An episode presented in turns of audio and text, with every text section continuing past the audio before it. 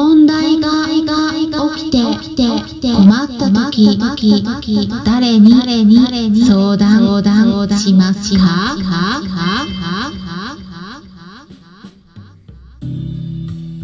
こんにちは。サラホリスティックアニマルクリニックのホリスティック獣医サラです。本ラジオ番組ではペットの一般的な健康に関するお話だけでなくホリスティケアや地球環境そして私が日頃感じていることや気づきなども含めて様々な内容でイギリスからお届けしております。さて皆さん今日は何の日でしょうか？あれ？あわ分かっていいますよね。クラブハウスのクラブ設立記念ということでスペシャル企画を行う日ですよ。皆さんですよ。スペシャル企画を行う日です。はい。あのクラブっていうのはねクラブハウスの中でも、うん、ペットの飼い主さんが一緒に皆さん楽しくお話しできるコミュニティ設立しましたイエイということで、はい、まあ、具体的な日程は3月16日火曜日本日です。の夜8時から10時までペットのホリスティックケアのクラブを設立したっていうことでそれについて少しお話をして皆さんからのお悩み相談も無料で受け付けます。はいイエイということではい。ただねクラブハウス使えない方もいらっしゃいますよね。うん携帯が Android だとまだ使えないです。招待状も得ないと入ることができないんですね。ということで今回のライブはですね一般公開させていただきます。そこがですねスタンデー FM になるんですね。スタンデー FM の方でもライブを立ち上げて同時中継で行います。ですからそちらからも聞くことができるようにします。でもちろん質問もコメントの方で受け付けます。ただねあのこういったことでねクラブハウスと同時中継っていうのはねあんまりやってる方実はいないんですよ。だから私はね結構なチャレンジャーになります。皆さんあんまりやってないことを新しいことを私はややるんですね。はい。でねあの本日ですね、えーと、皆さんからご質問を受け付けるんですけれどもただねお話しされる場合はそれぞれ外部で中継するんで外部の方にも皆さんのお話をお伺いする人がいるんだということで、えー、ぜひですねあのそこを了承してください、うん、もしねスピーカーとしてお話しされる場合はそしてコメントを残す場合は外部の方にも公開されるっていうことを了承した上で、えー、ご自身の責任のもとでね、えー、判断して行動していただければと思います。別にね悪い人たち誰もいないんですけれども なんかそれ悪用するとかねそんな人たちは誰もいないですけれども一応ですね、うん、あの相談される場合はご自身の名前はね名乗らなくても OK ですから名乗ってもねどちらでもいいんですけれどもあのその辺ねご自身の判断で、えー、ぜひね個人情報とかは載せていただくようにお願いします。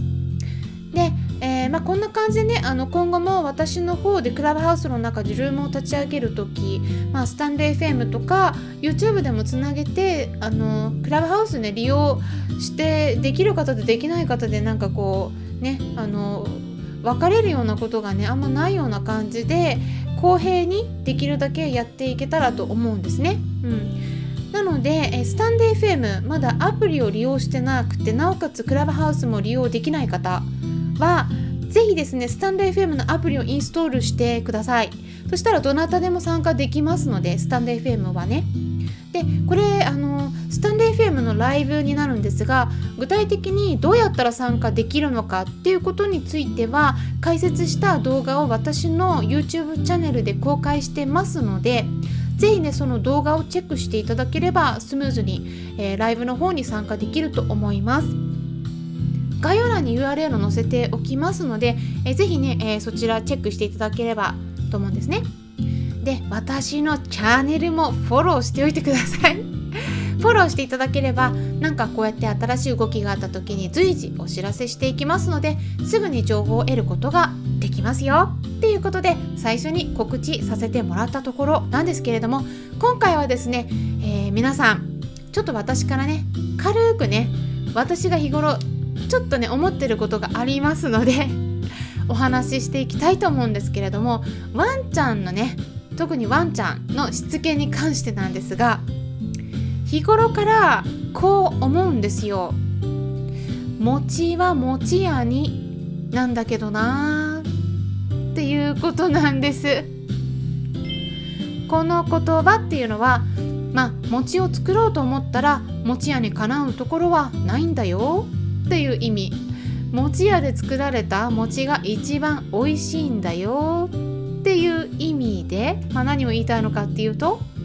専門的なことは専門家に相談しましょうっていうことなんですけれども皆さん私の言いたいこと分かりますかね？あのー、聞きたいんですけれどもどうしてですね皆さん。しつけのことをね獣医さんに相談するんだろうなっていうことなんです。もちろんね相談してもね、まあ、悪くはないんだけどただね獣医さんはワンちゃんのしつけのプロではないんですね。例えばあの人間の子供のでねなんか反抗期に入って問題が起きた場合どこに相談しますか？少なくともお医者さんにはね相談しないですよね。うん。でもねワンちゃんのしつけのことになると その相談どこにするかっていうのが獣医さんになる方が多いんですよね、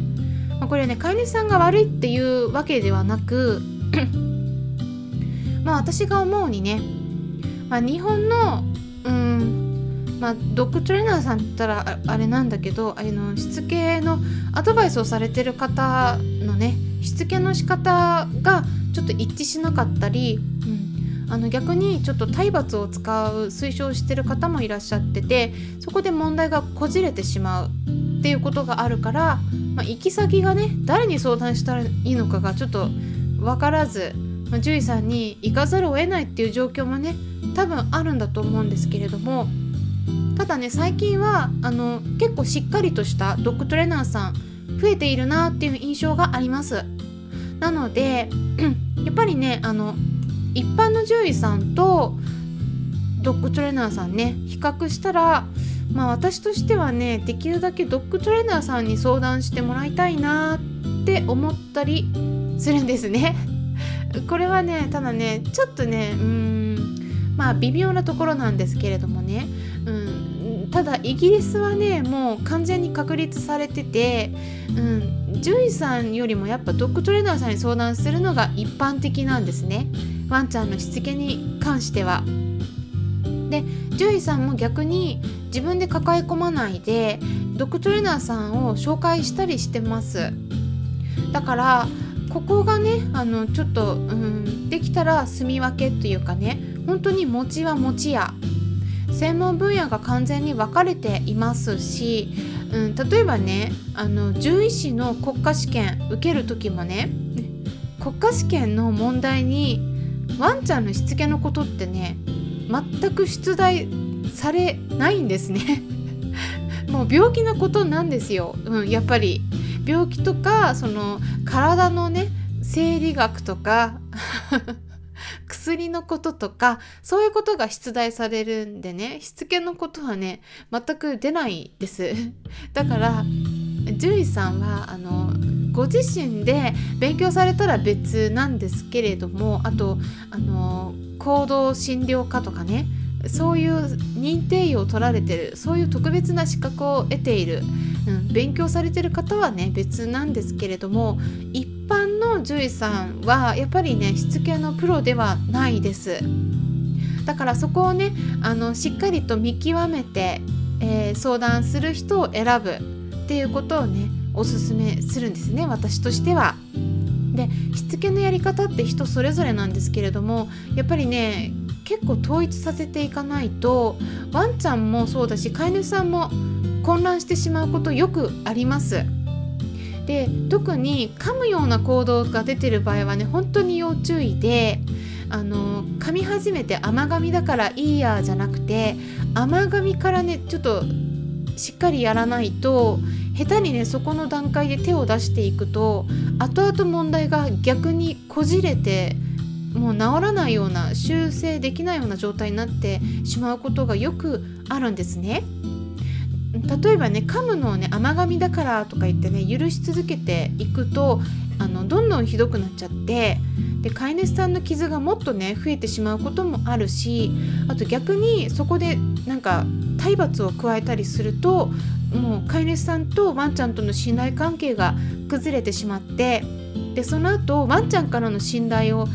うん、あの回復させる、うん、取り戻すっていうのがねすごく難しくなってきたりします。だからあの甘噛みし始めてるような行動が出てる場合は本当にね特にうんできるだけね ドッグトレーナーさんに相談するようにしてください。うん、で例えばねそこで体の問題がある痛みがある脳の問獣医があるとかっていう場合は獣医さんの領域になるんですけれどもそこはねドッグトレーナーさんの方で判断してくださると思います。まあ、最近はペット行動カウンセリングとかペット行動クリニックとかそういった名前で専門的に診療されている先生も増えているのでねあのそういったところを検索してチェックしていただくのもいいと思います。ということで今回は「餅は餅屋に」っていうテーマで皆さんにお伝えしていきました。でねついでにドッグトレーナーさんとのコラボライブも3月19日の夜8時からあなおちゃん先生と行います。ぜひねスタンド FM からのライブなので、えー、皆さんご参加いただければと思います。ちょっと駆け足になりましたけれども、えー、こんな感じでぜひ参考にしていただけたら嬉しいです。